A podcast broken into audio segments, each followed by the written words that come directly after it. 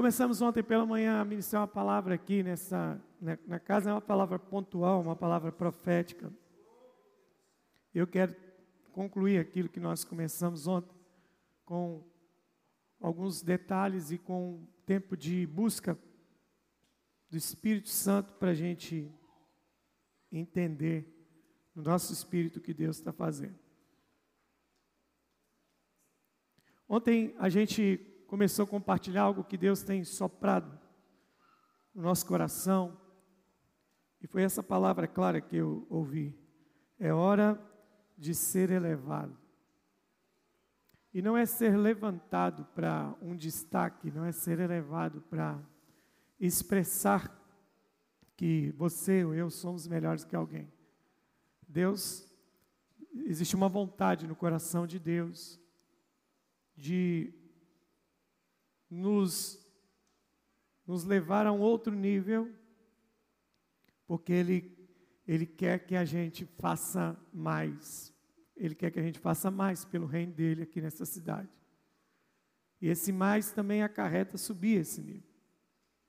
Deus liberou e soprou essa palavra no nosso coração.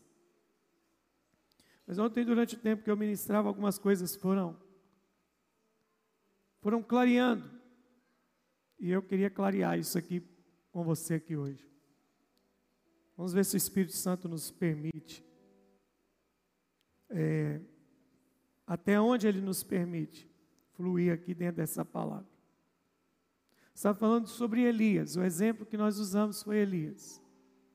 Diga comigo, é tempo de ser levado. Nós começamos lendo o 2 Reis, capítulo 2, verso 1. Quando chegou o tempo de Deus levar Elias. Está lá no capítulo 2, verso 1 de 2 Reis. Então, a expressão começa desse jeito: quando estava o Senhor para tomar Elias. E nós paramos esses dois verbos ali: tomar e partiu. Não é? Tomar é, vir, é Deus lançar algo e te buscar, te trazer. Não é o Deus que vai até você, é você que entende o sinal de Deus e começa a se deslocar em direção àquilo que Deus quer fazer.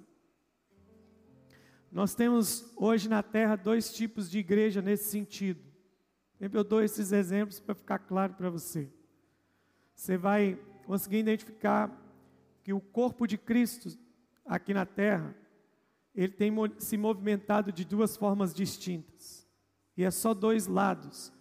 Eles não estão em briga, eles não estão em guerra, mas eles estão caminhando de forma diferente. Eu não estou falando aqui de salvação. Salvação é um negócio muito profundo e simples ao mesmo tempo. Porque a salvação fala da nossa existência com Ele na eternidade. Mas muita gente fala que o propósito eterno de Deus é a salvação. Não, a salvação me recoloca no propósito eterno de Deus. Porque o homem não foi criado perdido. O homem foi criado perdido. Salvação veio para recorrigir a perdição do homem, que se perdeu no pecado lá no Éden. E toda a humanidade caiu ali com Adão. Mas eu não estou falando de salvação, mas estou falando que o corpo de Cristo aqui na terra, ele caminha distintivamente, de duas formas. Eu escolhi não caminhar de uma forma, isso está bem claro aqui na minha cabeça. E eu gostaria que tivesse bem claro na sua também, a partir de hoje. É claro que algumas pistas nós temos dado ao longo desses 20 anos aqui nessa casa. Mas vou deixar uma coisa muito tranquila, claro, para você entender. Ela caminha de duas formas. Em um lado, tem, um, tem o corpo de Cristo, que tem caminhado, caminhado, só esperando Deus vir até eles, Deus fazer algo por eles, Deus é, vir e liberar algo sobre eles. Esse é um um lado do corpo de Cristo. É um povo que caminha assim, não, não tem problema. Eles estão vivendo um nível de vida cristã. É aqueles, aquelas pessoas que só fazem alguma coisa, que só sentem alguma coisa, quando o próprio Deus vem e se desloca até elas. Mas do lado de cá, tem um povo que já passou dessa fase, que viveu esse Deus que vem e fez algo por mim. É o Jesus que morreu, me salvou na cruz do Calvário. É o Jesus que derramou o seu sangue é o Jesus que me entregou o dom celestial da vida eterna. E depois que ele entendeu isso, ele descobriu que tem algo mais. é como Moisés, que sobe ao monte, pega a tábua, vê Deus através dos trovões e relâmpagos, e ele sai daquele encontro dizendo: Tem mais, tem mais. E ele ora: Mostra-me a tua face, mostra-me a tua glória. Então, tem essa geração como Moisés, que, que no deslumbre da salvação descobriu que tem um negócio a mais. Então, agora, ela não está parada esperando que Deus venha, ela está dizendo: Nós estamos indo até o Senhor, nós vamos estar onde o Senhor está, onde o Senhor falar para a gente se mover, a gente vai se mover. E a gente não quer só que o Senhor faça, a gente também quer fazer junto com o Senhor. A gente quer participar do que o Senhor está fazendo. Tem um povo assim, tem um povo que descobriu isso. E esse, esse nível de ser elevado é para esse povo, esse povo que está olhando para Deus. E está dizendo: Eu entendi, o Senhor veio até mim, o Cristo que desceu até os homens, se fez homem, se fez servo, morreu no meu lugar, mas agora também eu entendi esse: O Senhor quer me tomar. Então, agora, veja bem, não é só o Senhor quer me salvar, salva-me, Senhor. Foi quando você levantou sua mão para Ele um dia num culto evangelístico, numa praça, num culto aqui no prédio, numa célula, num, num, assistindo, não sei, de alguma forma você foi tocado. Você levantou as suas mãos e disse: Me salva, eu estou perdido, me salva, eu sou pecador. Eu quero que o Senhor me salva. Me tira do lamaçal do pecado, me tira de todos os pecados que eu tenho cometido, os da carne, os da mente, os da alma, me livra. Eu sou um pecador, eu dependo, eu não consigo ser salvo sozinho. Você um dia levantou suas mãos e Ele te salvou porque a graça te alcançou, mas agora você não está levantando mais a mão para ser salvo, para dizer assim: eu, eu, me tira aqui do, do lamaçal do pecado, me tira do mundo tenebroso. Não, você está levantando, você não está mais levantando a mão, você está olhando para ele e está dizendo: me toma. Me toma, me toma, toma minha vida, toma minha mente, toma minha voz, toma minhas pernas, toma meu dinheiro, toma minha casa, toma meu carro. Eu sou teu, o Senhor é meu, eu sou teu. Tem um povo que está caminhando com Deus assim. E esse povo que e esse povo que está pedindo para ser tomado, Deus vai elevar eles. Eu amo a frase do, do pastor Paulo Roberto. Nossa, como faz falta esse homem. Ele diz assim: Deus não usa os melhores. Deus não vai usar os melhores. Ele vai usar quem ele tem na mão. Paulo Roberto falava isso. Ele dizia: Deus não usa, Deus não usa os melhores, Deus usa quem Ele tem na mão. Então, tem gente muito melhor do que eu, tem gente muito melhor do que você, mas Deus não tem Ele na mão. Deus não pode contar com a disponibilidade daquela pessoa. Deus usa quem Ele tem na mão. Deus usa, Deus usa um menino, uma menina, um jovem, um homem, uma mulher que Ele tem na mão que está disposto a parar toda a sua agenda, toda a sua vida, para dizer assim: ó, eu quero ser tomado. Eu quero ser tomado. Eu quero ser tomado. Eu quero ser tomado. Tem alguém aqui que quer ser tomado?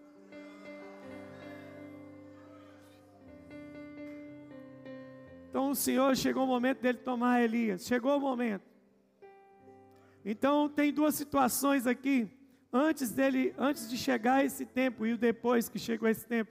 Então até esse versículo algumas coisas aconteceram e depois desse versículo outras coisas aconteceram.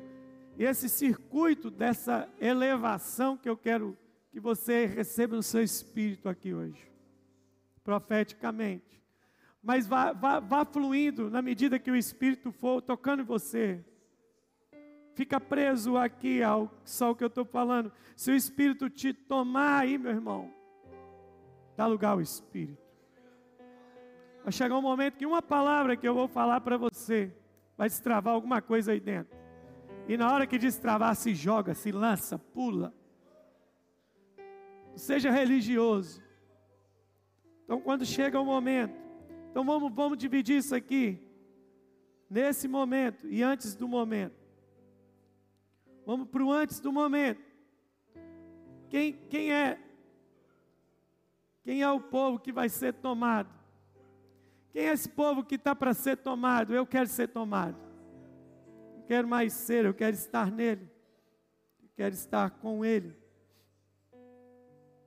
Queria que você visse isso aqui. Essa história do ser tomado começa no momento mais crítico da vida de Elias. Esse momento dele, esse ser levado, começou no pior momento da vida dele. Porque Deus é o mestre das crises.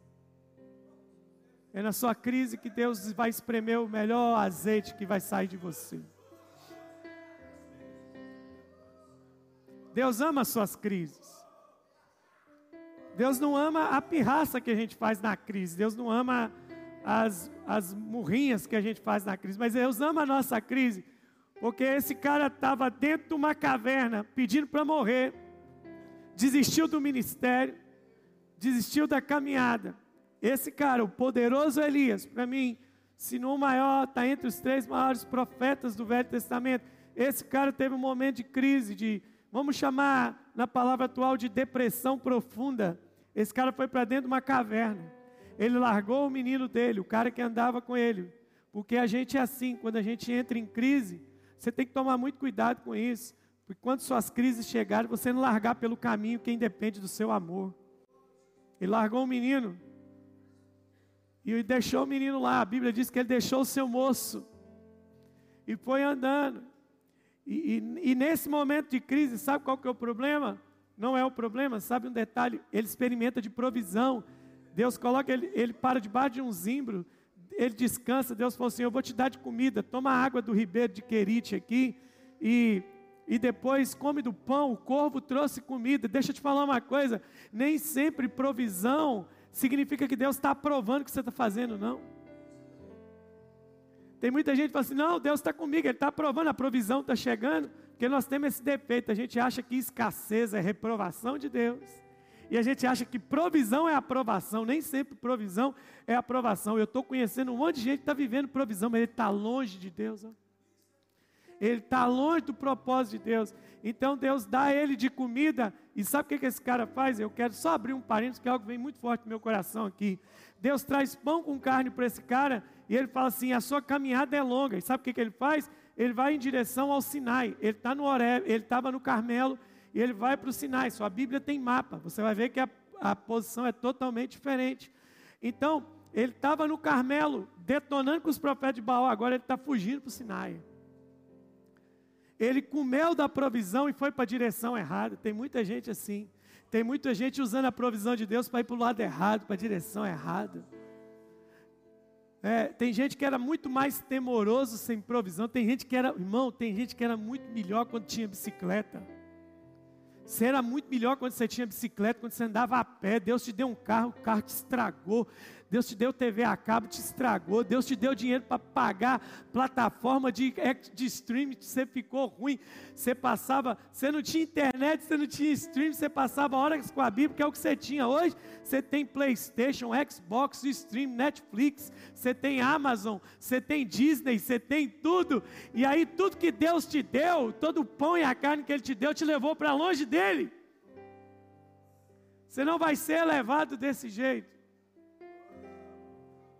Era uma maravilha quando a gente andava a pé, né? Você lembra quando você não tinha nada? Você chegava na hora do culto, hoje você tem carro, você faz questão de chegar atrasado. Porque aquilo que era importante para você não é mais. Então você tem que tomar muito cuidado, nem sempre provisão é sinal de aprovação. Cuidado que você está fazendo com a provisão de Deus. Deus pôs dinheiro na sua mão, sabe para quê? Para te dar mais tempo para Ele. O dinheiro que está na sua mão é para tempo, tempo. Não é para você fugir dele. Fechou o parênteses? Esse cara está na crise dele. Esse cara está na crise. E Deus olha do céu e fala assim: Eu vou elevar esse cara. Eu vou elevar. E a primeira coisa que Deus faz com esse cara é o quê? É chegar na caverna e falar: O que, que você está fazendo aí? Sai daí. Então deixa eu te falar uma coisa: você quer ser elevado? Quem é quer ser elevado aqui? Então eu vou chegar no capítulo 2, verso 1 ainda, não cheguei lá. Eu vou chegar lá. Primeira coisa que você tem que entender: quem, quem vai ser elevado é quem tem coragem, quem tem coragem de sair de dentro das cavernas que se meteu. Quem vai ser elevado é quem tem coragem de sair de dentro das cavernas que se meteu. Foi você que se meteu lá. Deus não te pôs lá. Deus não põe a gente numa caverna. Nessa caverna não. Deus falou: O que você está fazendo? Vem para cá. E o legal é que Deus mandou fogo, mandou tempestade, mandou o troço todo, terremoto. E não era Deus. E não, quando veio uma brisa, Deus falou assim: Elias, o que você está fazendo aí? Eu lembro do meu pai e da minha mãe, toda vez que eles falavam isso para mim, o que você está fazendo aí? É porque eu estava ou no lugar errado ou fazendo alguma coisa errada. E aí o Elias, cheio de. A caverna do Elias não era o Sinai. Sinai é o lugar que Deus falou. Sinai, irmãos, eu, eu tenho um sonho de ir no Monte Sinai. Eu tenho um sonho de Monte Sinai, porque o, o, o Sinai, o Sinai, pelo menos depois do Éden, é o lugar bíblico que a gente tem registro que Deus foi lá naquele lugar. Deus esteve lá naquele lugar. Ele vai para o lugar onde Deus já esteve. O problema do Elias, a caverna dele não é uma caverna feita de rochas, é uma caverna existencial. E por que, que a caverna dele é existencial? Porque ele está cheio de ideia. Ele falou assim: ele quis apresentar o currículo para Deus. Ele diz assim: ó, eu tenho sido zeloso, só eu fiquei. Deus falou assim: não, não, baixa sua bola, você não é a última Coca-Cola do deserto. Eu guardei sete mil, sai daí.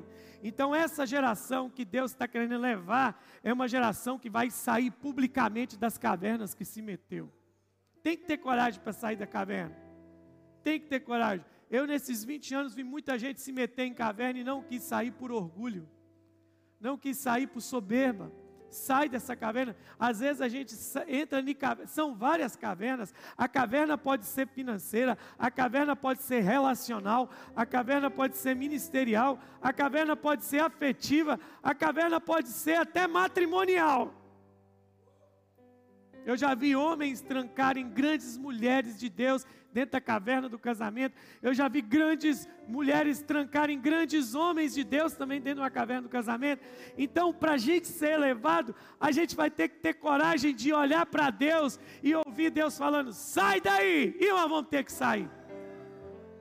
Então Deus agora está pegando você e está arrancando você de dentro dessa caverna existencial, problemática te arrancando desse buraco que você se meteu. E sabe o que é legal? O buraco de Elias, o buraco de Elias não era uma cisterna, o buraco de Elias não era um refúgio de bandido, o buraco de Elias era o Sinai. O Sinai era lugar santo. Tem muita gente escondida dentro do lugar santo. Tem muita gente escondida dentro da igreja. Tem muita gente escondida dentro da caverna, numa célula. Você pode estar escondido dentro de um Sinai. Mas Deus está falando: sai daí, cara. Sai daí. Sai daí, vem para cá. Você tem, que ser, você tem que deixar permitir sair dessa caverna aí. Caverna de vício, caverna de pecaminosidade. Sai dessa caverna. Sai dessa caverna porque você vai ter que ungir três pessoas. E o Deus das crises é o Deus que, quando a gente acha que não é nada, Ele diz que a gente ainda tem unção para ungir dois reis e um profeta. Imagina esse cara ouvindo isso. Eu quero que você unja dois reis e um profeta. Eu já falei que não foi ele que ungiu diretamente, mas através dele a coisa aconteceu. E ok, ele sai. Olha, olha o verso 19 desse mesmo capítulo. Partiu Elias. Diga comigo, gente que vai ser elevado. É gente obediente. Sabe, você não vai ver um Deus falando assim, já saiu Elias. Não, Deus termina de falar e o texto diz: partiu Elias. Porque gente que vai ser elevado é gente imediatista com a voz de Deus, ele não espera para obedecer. Partiu Elias. Partiu. Sabe por que você demora a ouvir comando de Deus? É porque você duvida que Ele tem poder para sustentar o que Ele está falando com você. Esse é o seu problema. Eu estou falando para alguém aqui hoje, exatamente alguém, você está cozinhando uma ordem de Deus há muito tempo. Deus falou: sai daí, você está cozinhando. Eu vou te falar: tem gente lá embaixo esperando para ser ungido, aguardando a sua omissão. Vem, partiu Elias. Então, gente que vai ser elevado, ele atende de imediato a voz de Deus, ele faz. Pá, vamos, bora. Sabe o que é engraçado? Vou voltar uma coisa que eu já falei. Quando você quando alguém aqui, eu, eu sou muito difícil de dar esse parâmetro, porque graças a Deus, não sou melhor do que você, eu tenho muita dificuldade de trazer exemplificações mundanas. Eu nunca fui do mundo. Eu precisei me converter, mas nunca participei do mundo. Eu tive que me converter, tive que aceitar a, a voz do Senhor Jesus, tive que me batizar, mesmo sendo filho de pastor. Porque crente, é, Deus não tem neto, Deus só tem filho. Filho de crente não é crentinho. Muitas vezes é cretino, mas crentinho não é. Eu tive que, mas eu nunca participei do mundo. Mas uma coisa que eu, eu, eu vivo no mundo, e eu, eu me abismo com o mundo é que quando vocês não eram de Jesus, ninguém precisava de muito tempo para te convencer de um trem errado. Você estava pronto para o trem errado. E hoje, você vem para cá para o reino, você precisa de nove meses para ser convencido a se tornar um líder. Você precisa de um ano para se ser convencido. Você precisa de treinamento de campanha evangelística para tentar evangelizar alguém. Você precisa de 21 dias de jejum para sair visitando a casa dos outros para fazer caso de milagre. Sabe por quê? Deixa eu te falar uma coisa, todo o meu coração, com amor de pastor, de profeta e pai, você era muito melhor mundano do que é crente. Porque se o seu nível de cristianismo fosse alto, quando você era mundano, ninguém segurava a igreja. Mas era muitos melhores mundanos, ninguém precisava te convencer a fazer uma bobagem. Vamos beber? Pera aí. Você está tirando a roupa, veste de novo. Vamos fumar um, você podia estar, tá, peraí que eu já estou indo. Vamos para a balada, vamos, vamos falar mal de alguém, vamos, vamos pegar umas meninas, vamos pegar uma mulher casada, vamos pegar um homem casado, vamos mentir, vamos só negar imposto. Você ia rapidinho. Tirou vantagem, era com a gente. Aí você vem para o reino. E aqui no reino, você precisa de 200 argumentos para ser convencido daquilo que Deus quer que você faça. Estou falando do pastor. Quantas vezes Deus te deu o comando e você ficou cozinhando a Deus? Quem quer ser levado, parte. Pode partir. Pode partir. Está comigo aí? Diga aleluia. Diga eu preciso elevar o nível do meu cristianismo. Diga comigo, eu preciso ser muito melhor crente do que eu era mundano. Aleluia. Aleluia. Eu estava na cidade com a Jaque e eu, perguntei, eu falei com ela assim, amor, eu nunca, eu nunca queria ser pastor nessa cidade. Tomara que Deus nunca me chame para cá. Falei com ela, Deus não pode me chamar para cá, não. Qual cidade que é essa? A gente, a gente tá, passou em Nova York. E a gente estava andando em Nova York. Eu falei, cara, essa cidade se trancou para o Evangelho. Tem igrejas lá, tem duas igrejas poderosas em Nova York, que graças a Deus estão fazendo diferença. Mas Nova York não para. Você vai para uma avenida em Nova York, 11 horas da noite. Era como se você estivesse na Avenida Paulista, meio-dia. Milhares de, dezenas de milhares de pessoas. E todo mundo funcionando. Uma loucura. Você desce para metrô. Vrá, vrá, vrá, vrá, vrá. Falei, que hora que esse povo encontra tempo para viver? Eu falo, só um avivamento vai tirar Nova York da caverna som grande. Não, há, não algo vindo do céu para a terra, mas eu acredito que ali deve ter um povo escondido que está clamando por um avivamento. E na hora que Deus encontrar esse povo, vai virar aquela cidade de cabeça para baixo. Se sair dessa caverna. Tem gente que a caverna dele é a culpa é de todo mundo. A culpa é de todo mundo uma caverna. Então essa geração que vai ser levada, ela, ela precisa entender. Diga comigo, partiu Elias. Diga comigo, ela é imediata. Oh. Vai! Eu sou assim. Vamos fazer um negócio aqui? Vamos fazer agora. O que, que tem para fazer? Fazer agora. Eu tenho dificuldade de andar com gente que murrinha as coisas. Eu até gosto de gente calculista, meticulosa, isso é bom, erra menos. Mas tem coisa, meu irmão, que não dá para esperar. Se esperar, deu ruim. E Elias então tem esse sentimento. Está me faltando uma palavra aqui. Ah, sentimento de urgência. Sentimento de urgência. Porque a gente estava na fila agora em São Paulo, a gente estava voltando. Então a gente desce do avião, passa pela imigração, e aí está aquela correria, um aeroporto enorme, e a gente tem que correr, porque o voo de São Paulo para Belo Horizonte ia sair. E quando eu olho para a fila, olho para eles e falo assim: ferrou, nós vamos perder o voo. Porque eu acho que só nós ali estava com o horário atrasado. E sabe o que, que é engraçado? Naquela fila de gente, gente no telefone, gente, gente com a mochila escutando a música no meio da fila, e nós, e eu agoniado, e eu olhar para o relógio, e eu andando, e eu querendo empurrar os outros, até que eu não aguentei, eu cheguei para a moça e falei assim, nós vamos perder o voo, bota a gente na frente, por favor. Ela não resolveu nada, ela falou assim, continua andando. Porque quem não tem sentimento de urgência não sabe o que está acontecendo com você. Não sei se acontece só com você, comigo, mas acho que acontece com você. Tem coisa que só acontece comigo. O dia que eu estou com mais pressa, a fila do, do supermercado trava. Acontece com você? Já pediu a Denilson para dar um jeito no Big Mais, mas ele não está com essa moral toda. Porque tem gente que está na fila, porque, porque assim, quantos maridos estão aqui? Os maridos, quantos maridos aqui já tem medo de olhar as mensagens que a sua esposa manda para você na hora que você está indo embora para casa? Quantos maridos nem olham? Isso, isso. Nós temos, eu vou fazer um grupo de WhatsApp aqui, só nós. Porque o meu, o meu itinerário não é fácil.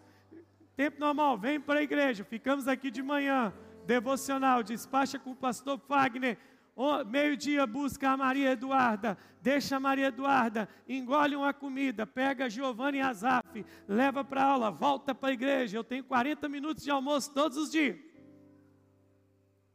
E aí, quando eu estou com a Maria Eduarda, que eu escuto, tem. Se a Maria Eduarda falar assim, pai, chegou mensagem, fica quieta. Espírito me revela que é sua mãe, ela quer alguma coisa. Então nós vamos pecar por omissão agora. Mas não tem jeito, você olha, começa assim. Quem é os homens que testificam comigo? Olha o meu testemunho, testemunho de homem. Oi, amor. Elas começam amaciando a gente. Bom dia, meu amor. Você é o amor da minha vida. Eu falei, enfia a faca e roda logo. Eu preciso que você traga umas coisinhas para mim. Ok e de repente não cabe no WhatsApp, tem que ser digitado em PDF, em anexo. Brum! A lista.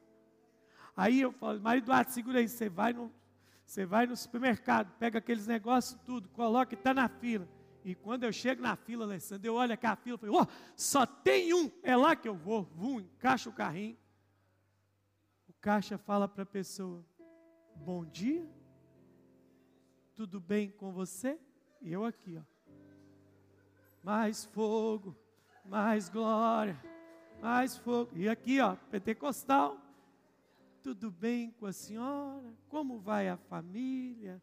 A cachorrinha Lulu? Encontrou tudo o que precisava.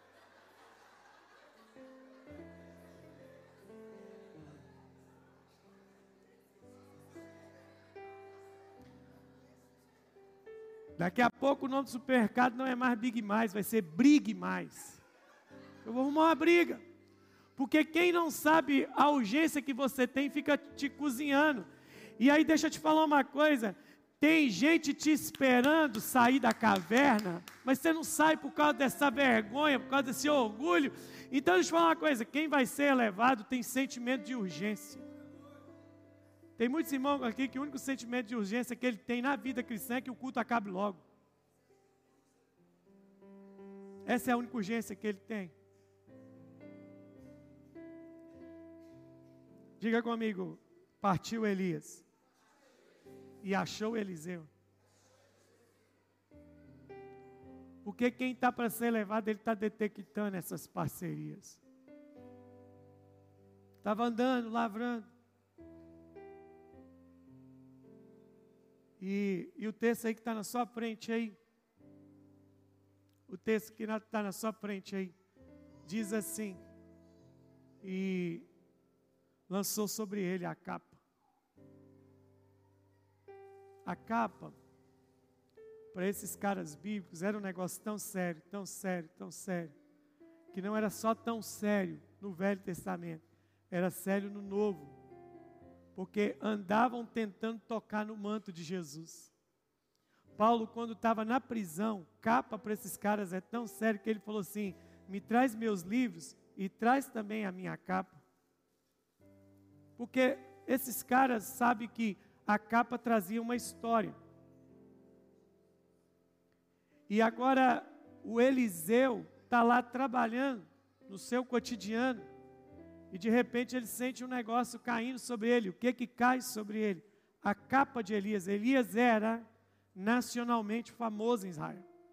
Ele acaba de vir do maior evento espiritual que a nação tinha vindo. Esse cara dá um soco no estômago da idolatria baalista de Israel, porque ele matou os 400 sacerdotes de Baal. Ele, ele aniquilou os sacerdotes. Esse cara está famoso e de repente está caindo uma capa nas costas desse menino. Sabe por quê? Porque quem está para ser elevado, quem está para ser elevado, está disposto, está disposto a investir uma capa em alguém.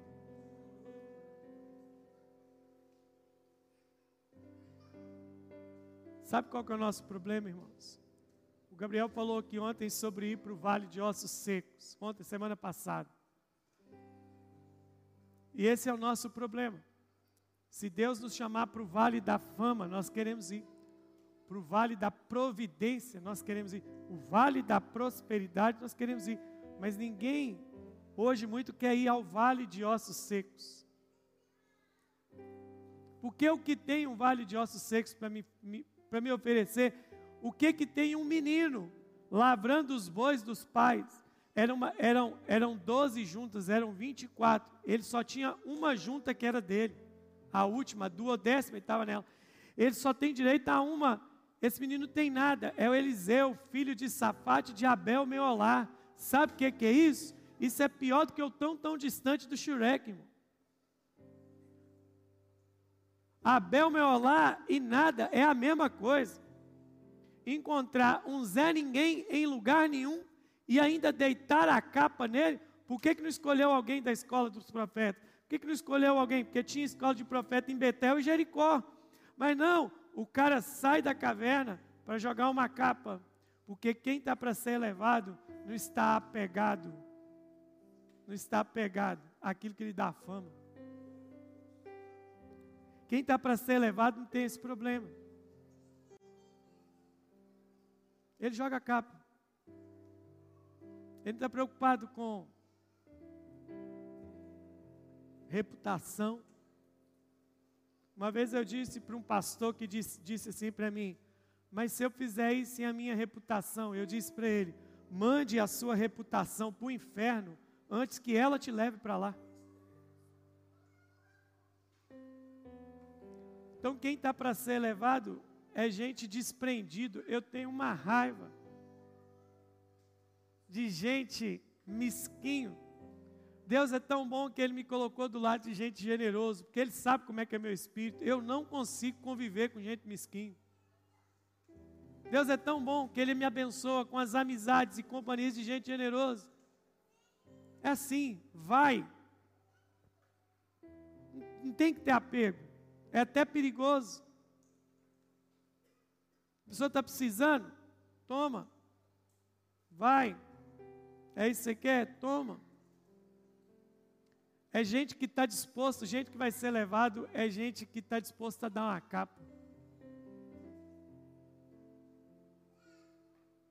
Tem gente que é tão mesquinho, tão mesquinho, tão mesquinho, tão mesquinho,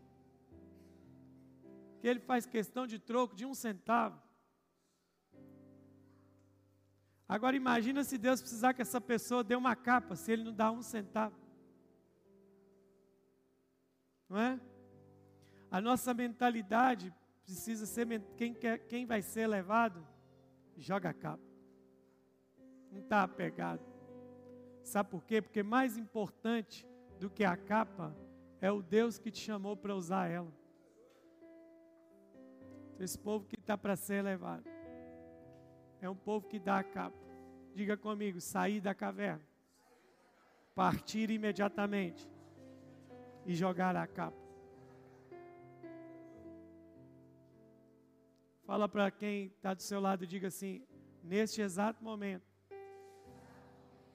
existe uma pessoa em algum lugar, desconhecido, sem importância, que só está esperando alguém como você, cheio de unção, cheio de autoridade, cheio de Deus, jogar uma capa sobre ele.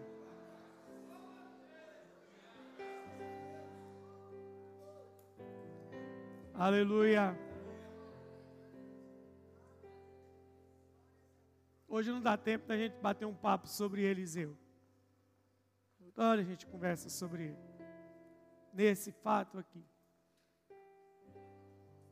E o texto vai ir, você vai ver que o livro de Primeiro Reis, depois a, a história volta para Acabe, e o livro de Primeiro Reis termina de termina com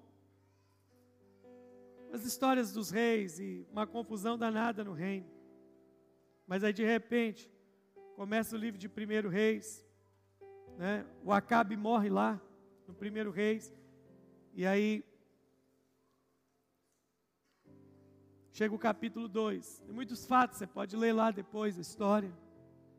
E aí chegou onde esse texto, quando estava o Senhor. Então essa geração que ela que está para ser levada, ela tem marcas pré e pós-momento de Deus, no momento de Deus levar. O pré-momento é o quê? Ele precisa sair de uma caverna. Ele precisa partir imediatamente. E ele precisa se desapegar da capa que anda com ela. Agora no capítulo 2 vai começar essa trajetória. E aqui tem uma questão. Senhor, é, o, o, cara já estava falando porque ele sabe do final da história, que Deus ia levar ele no redemoinho. Então o texto vai dizer que ele partiu. Você está vendo de novo o verbo partir? É o cara que parte da caverna e agora parte para ser elevado. Então agora ele não tem mais esse problema de partir. Ele vai debaixo de um comando de Deus. É alguém que amadureceu ao ponto do comando de Deus ser simples para ele. É simples. Existia um homem que vocês conheceram, alguma parte vocês conheceram, outro, outra parte não conheceu, que foi o nosso apóstolo Ariel. E era tão simples, era tão complexo olhar para ele, mas tão simples andar com ele, porque tinha hora que eu perguntava para ele, muito isso, perguntei muito para ele, apóstolo, por que, que o senhor está fazendo isso? Ele, irmão, porque Deus mandou. Deus mandou. Era um cara que tinha uma, uma autoridade, uma intimidade com Deus que eu não vi em ninguém. Eu ia falar assim, eu vi em poucos, na verdade eu não vi em ninguém. Era um homem que tinha coragem de falar assim: Nós vamos orar agora. E eu perguntava provocativamente, porque eu gostava de ver a resposta: Até que hora nós vamos orar? Ele falou assim: Até que hora? Até Deus falar. Eu não contei isso para vocês. Uma vez, estava com um pepino lá, e ele falou assim comigo assim: O irmão é um profeta. É ou não é? Falei, o senhor está falando, então eu sou. Então, todo profeta ora, né, irmão? Ora. Então, nós, me chamou no escritório, nós estamos com um problema. Sério. Sim, o que, que o senhor quer que eu faça? O que, que eu posso fazer? O irmão vai subir na torre e vai orar lá. Será oito da manhã. Sim, senhor. E o irmão me faz um favor. Só desce quando eu te chamar. Fui embora. Beleza, sem café. Falei, vai mandar trazer um almoço. E eu tô lá oito, nove, dez, onze, meio-dia. Eu já não tinha mais palavra para orar. Eu comecei a ler texto bíblico. E devagar, Salmo 119, bem devagar. Meio-dia, uma hora, duas horas, três da tarde, quatro da tarde, E ninguém aparecia, eu lá orando.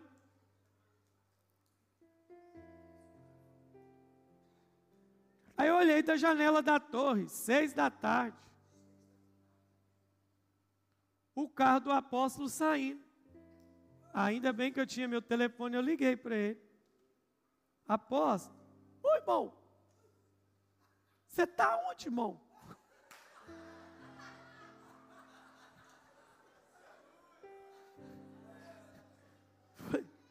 Onde?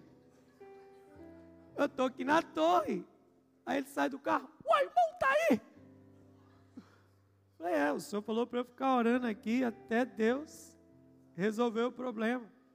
O irmão, Deus resolveu, era uma da tarde, eu esqueci de ser.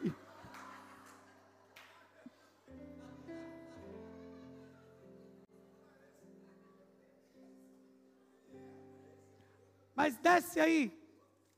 O irmão comeu, eu falei, o quê? Só se fosse pedido de oração que estava lá. Então, eu vou pagar uma janta para o irmão.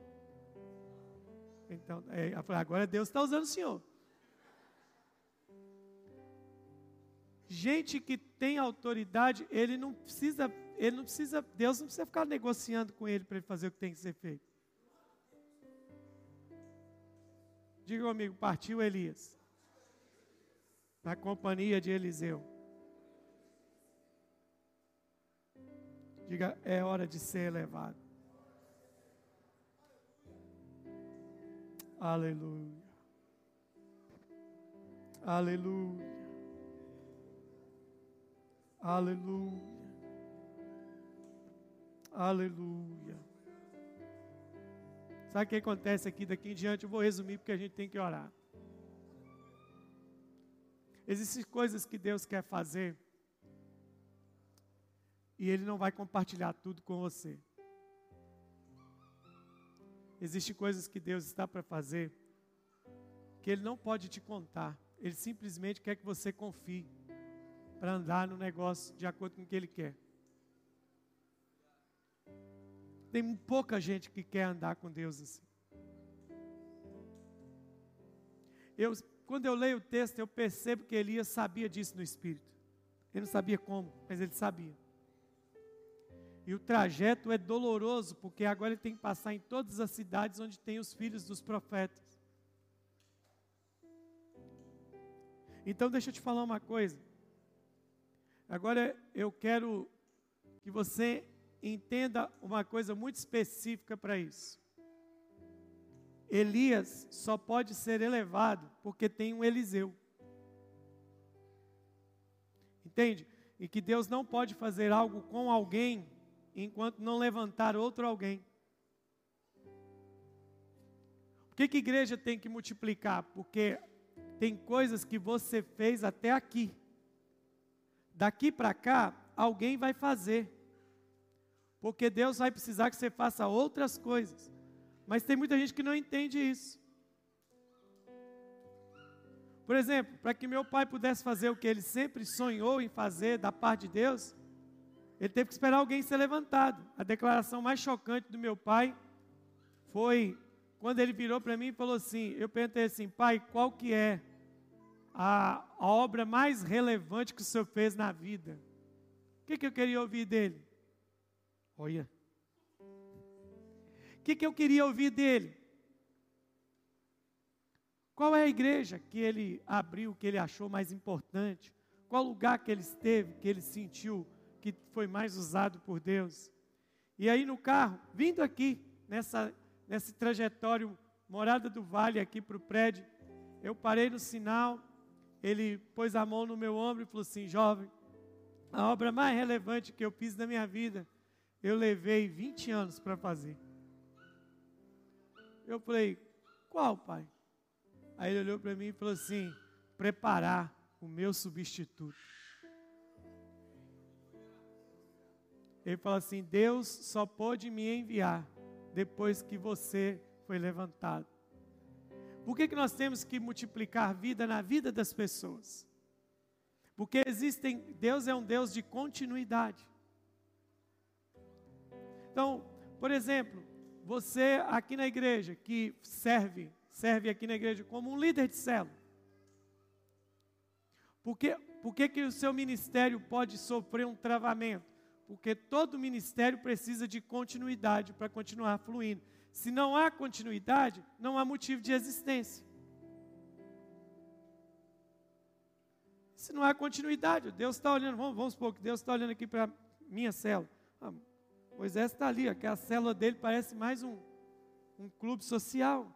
Todo mundo gosta de todo mundo. A gente comemora aniversário do outro, sai para comer junto. Já teve até uns batismos, já teve até umas formaturas, mas é tão bom, né? A música que essa célula mais gosta, as duas músicas que essa célula mais gosta é Bom estarmos aqui louvando a Deus. E é aqui meu que eu me sinto muito bem, não há lugar melhor. Toda semana eles cantam. É aqui que eu me sinto muito bem. É aqui que eu me... Não há outro lugar melhor. Hã? Mas a música que ela devia cantar é: Está chegando a hora de partir. Então, por que, que o Elias pode ser levado? Porque tem um Eliseu. Então, a igreja precisa entender que essas duas gerações trabalham para que ela flua. Eliseu é ponta firme. Só você ler o texto, ver o que, que ele teve que engolir para poder ver Elias subir. Está sabendo que o seu Senhor vai ser levado? Eu sei, mas cala a boca. Você está sabendo que Deus vai levar o seu Senhor? Eu sei, mas cala a boca. Deixa eu falar uma coisa. Tem momento que você precisa silenciar as vozes que querem te impedir de ver o sobrenatural.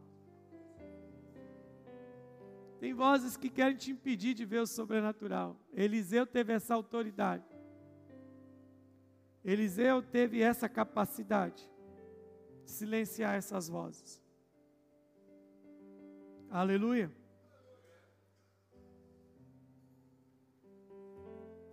Termino dizendo mais tempo aqui.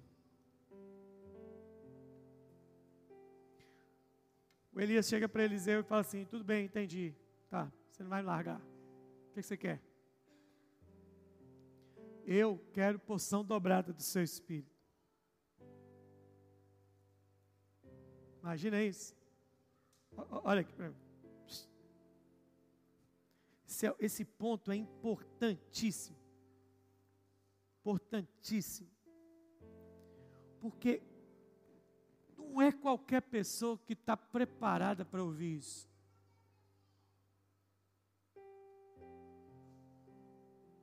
Quem é essa geração que vai ser elevada? Olha isso. Eu entendi. Você não vai me largar. Ok? Não largo não. Tão certo como vive o Senhor, ele falou isso três vezes. Tão certo como vive o Senhor, não te deixarei. Na terceira, ele falou assim: já entendi.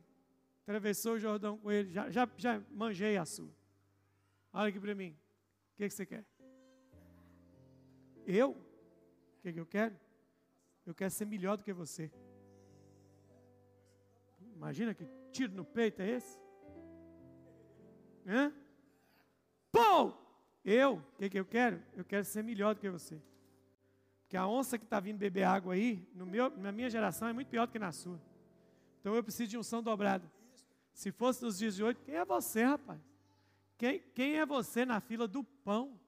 Eu te achei cuidando de vaca. Se não é a minha capa, você não estava nem aqui hoje. Você entrou no ônibus agora e quer sentar na janela? Porque nós vivemos um tempo em que nós somos um povo que tem dificuldade em forjar gente que vai ser melhor do que, nós. Nós temos medo, sabe de quê? Nós temos medo de sermos esquecidos. Nós temos medo de não sermos lembrados. Mas deixa eu te falar uma coisa: só há um propósito aqui nessa noite para Deus elevar essa casa. E essa para mim é a última estação. Vocês estão prontos para forjar gente melhor do que vocês? Eu vi isso. Antes de morrer, eu vi. Isso aconteceu comigo, pessoalmente. Aconteceu comigo. Eu só estou aqui eu só estou aqui hoje porque eu tive um cara na minha vida que não teve medo nenhum de que eu fosse melhor do que ele.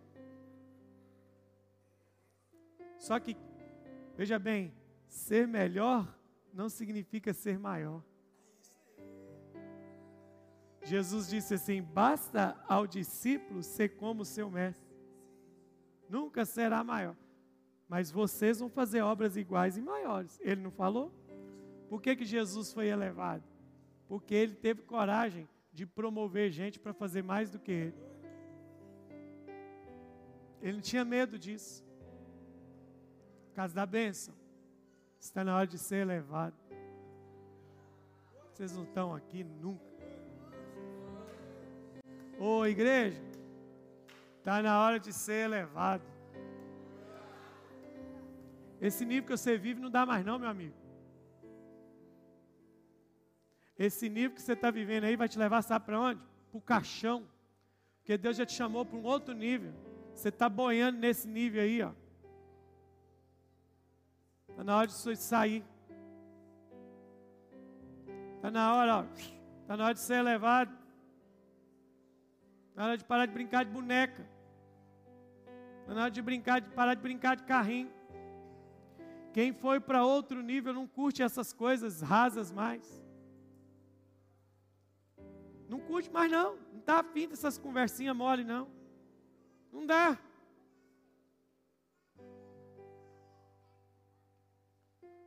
O que, que você quer? Eu quero ser melhor do que você. Rapaz, você me pediu uma coisa difícil. Mas deixa eu te falar uma coisa. Ele não falou assim, quem é você? Ele falou assim: se você me vir quando eu for de ti tomar, isso vai te acontecer. Último conselho que eu posso te dar nessa noite. Sabe quem Deus pode promover para algo novo? Quem não perde a visão. Tem gente que eu converso e está cego. Não adianta você falar mais nada. Cego, cego, surdo. Eu convivi com um cara que não tinha medo disso. Dia eu estava aqui. Meu pai sentado aqui nessa cadeira que ele está. Aí fomos embora. Pegar uma comida, dia de domingo. Tem tempo isso. Eu falei assim, e aí pai? Eu sempre perguntava para ele.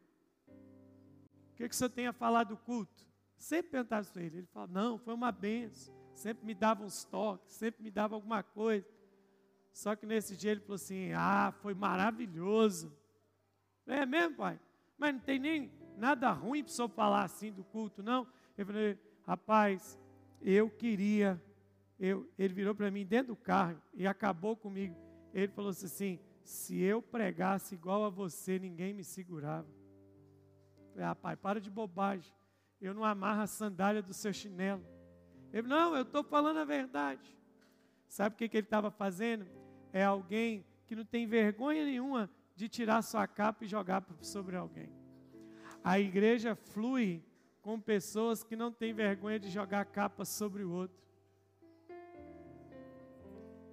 Nosso problema é que a gente retém a capa, retém a revelação, retém o mover. E a gente.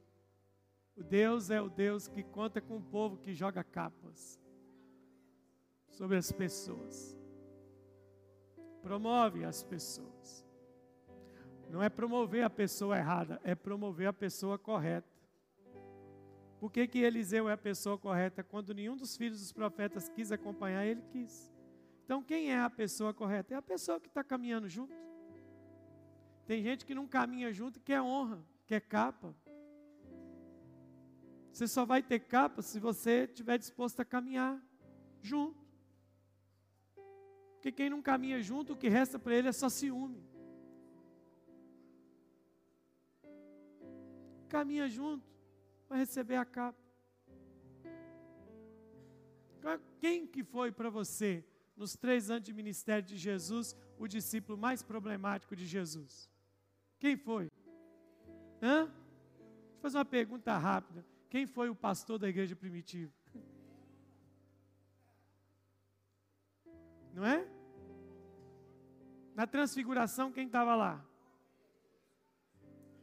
Pedro negou, mas me mostra um discípulo que acompanhou o julgamento. Então, querido, Você entendeu que Deus não usa os melhores? Sabe quem que era o melhor para ser pastor daquela igreja, Felipe? Tiago. Talvez João fosse o melhor, porque ele era amoroso. Olha a carta de João. Quem tem diabetes não pode ler a carta de João, tão doce que é. Chama a gente de filhinhos, amados, queridos do Pai. Pedro, se naquela equipe a gente olhasse assim, Pedro vai ser o pastor, você está doido? Eu que não congrego nessa igreja. Mas no dia que Jesus Veja bem, no dia que Jesus subiu, Jesus não jogou uma capa física, mas a capa espiritual caiu em Pedro, porque o texto diz: então levantou-se Pedro. Porque toda subida deixa a capa para alguém. Eu te provo da Bíblia. Quer ver outra terrível? Essa foi terrível. O texto diz assim: Então a multidão dos que estavam irados apedrejavam Estevão. E ele, olhando para o céu, diz: Eis que vejo os céus abertos, e o filho do homem à direita de Deus. Ah, pô, pô, pô, pô. Aí Estevão morre. E o texto diz assim: Então a sua capa caiu aos pés de um jovem chamado Saulo. Olha o problemão que ele arrumou para Paulo. Como se Estevão dissesse assim: Eu tomei só uma apedrejada, você vai tomar três. Você vai ser apedrejado três vezes, cabeçudo. Tem capa. Quem é que vai ser elevado? É quem não tem medo de largar a capa. Casa da bênção, está na hora de ser elevado. Feche seus olhos. Está na hora. Está na hora de ser elevado.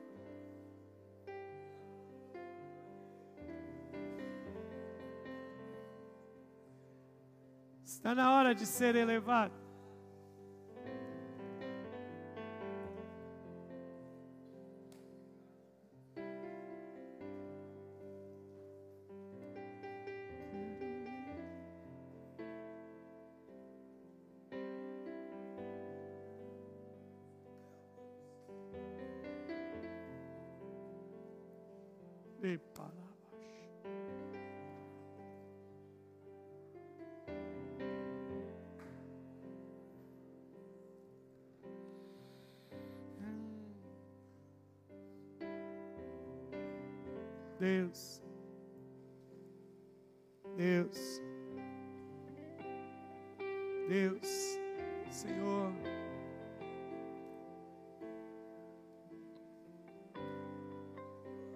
Senhor, Senhor.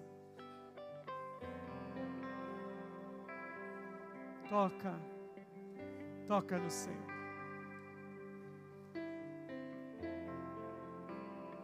Toca no Senhor. Toca no Senhor. Toca no Senhor. Toca-nos. Senhor, toca-nos essa. Toca-nos.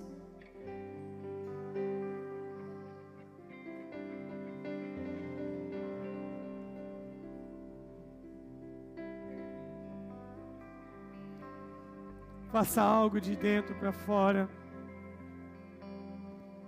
em nós aqui nessa noite. Mova alguém no Espírito nessa noite. Mova o Espírito Santo.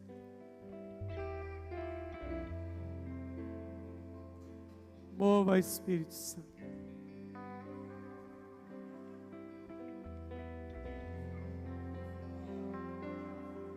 Mova nos Espíritos.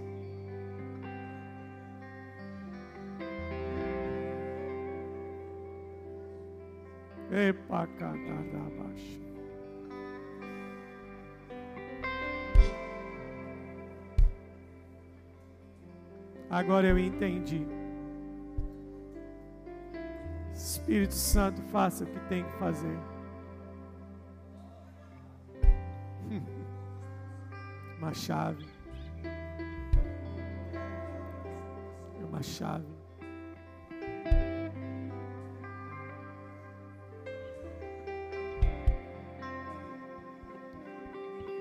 O Senhor está colocando sobre suas mãos uma chave que vai abrir portas nessa cidade. Portas muito sérias. Portas outrora impenetráveis, Deus está te dando a chave.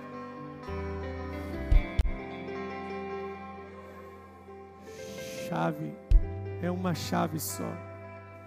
É uma chave mestra. Vão abrir portas intransponíveis. As pessoas diziam: essa porta não abre nunca. E aí Deus te levanta.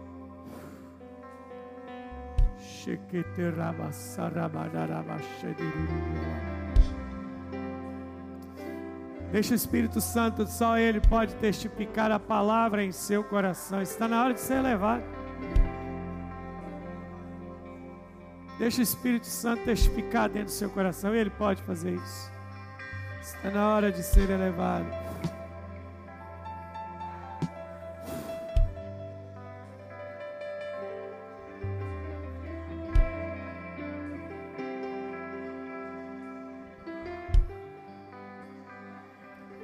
Na hora de ser elevado.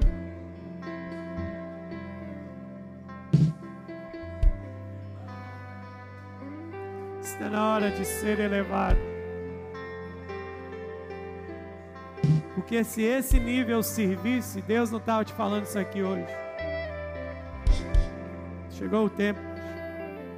A hora que você tanto orou e clamou, está na hora de ser elevado.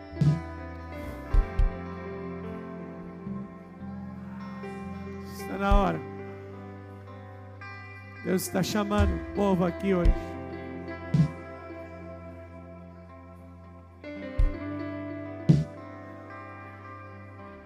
Deus está chamando. Está na hora de ser elevado. Está na hora.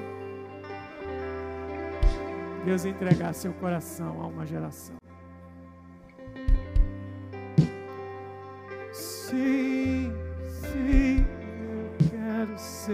Elevado. Sim, eu quero ser elevado.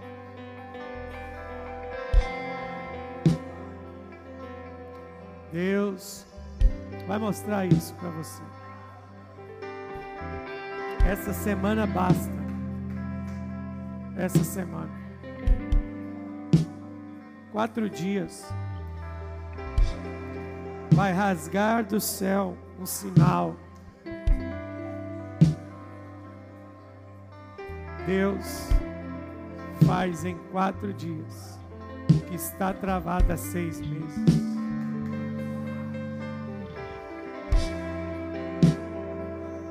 Está na hora de deixar esta capa cair para a próxima geração.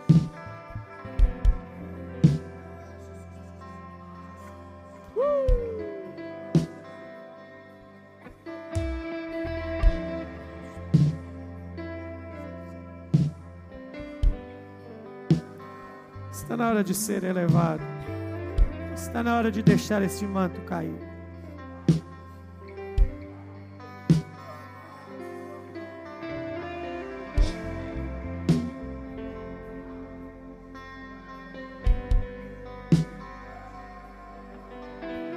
Quem tem amor melhor do que esse em dar a sua própria vida aos seus amigos?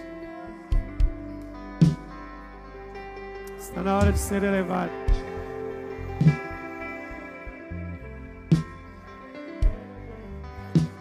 Na hora, está na hora de ser elevado. Está na hora de ser elevado.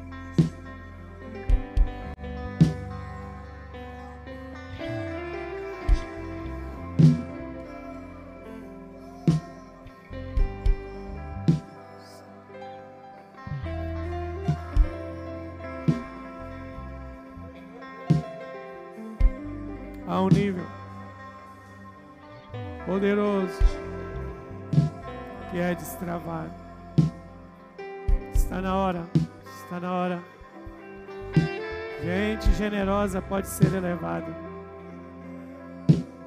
Está na hora de ser elevado. Para uma revelação profunda daquilo que você faz.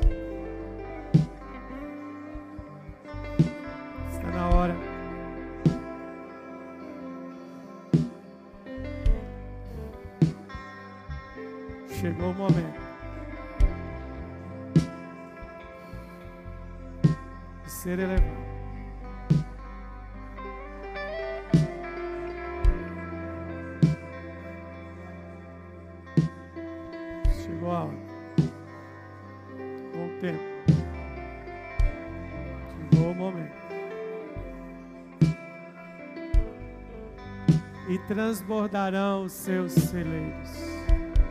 Transbordarão os seus celeiros, e transbordarão os seus celeiros, transbordarão os seus celeiros. Está na hora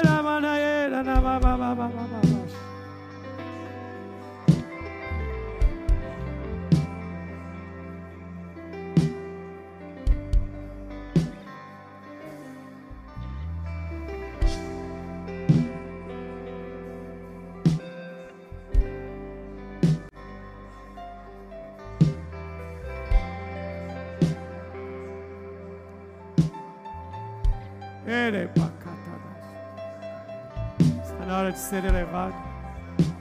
Está na hora de ser elevado. Está na hora. Está na hora de ser elevado. Deixar a capa cair para uma outra geração. Está na hora. Subir. Subir. Está na hora de ser elevado. Este nível não serve.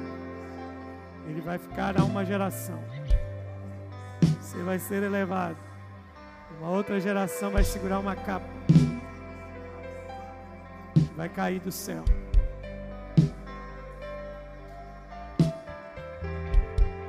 Está muito claro para mim nessa noite. O que, que Deus quer te elevar?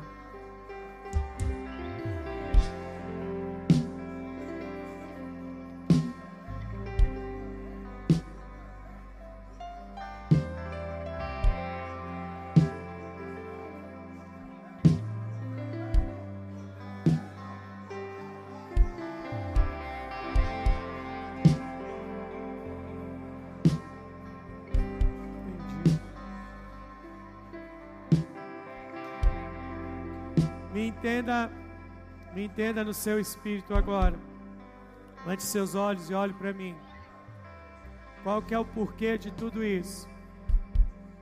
Pode continuar fluindo aí. Qual que é o porquê de tudo isso? Sabe qual que é o porquê de tudo isso? Entenda o que eu vou te falar. Porque quando alguém é elevado, como Elias foi, uma outra geração se levanta. Não é substituto, porque existe um propósito planejado para Elias e um propósito planejado para Eliseu. O que que Deus, o que que Deus tem marcado meu coração muito sério aqui nesse momento? Dá uma olhada nesse auditório, como é que ele está? Ele está praticamente todo tomado, praticamente todo tomado. Agora pensa num auditório triplicado desse aqui. O que, que Deus está nos elevando? Por que, que vem essa palavra profética? Porque quando nós que estamos no presente somos elevados agora, uma outra geração vai ser levantada junto com a gente. E vai acontecer o que? Aquilo que nós já fizemos vai ser feito de forma dobrada por eles. Eles não vão substituir a gente. É uma comunhão de gerações que vai fazer. Então, nesse exato momento, Deus está tornando o nosso espaço físico pequeno, porque está vindo aí uma outra geração que vai segurar a capa. Vai segurar a capa. Onde está? Onde está este povo? Onde está este povo? Está na hora de ser elevado.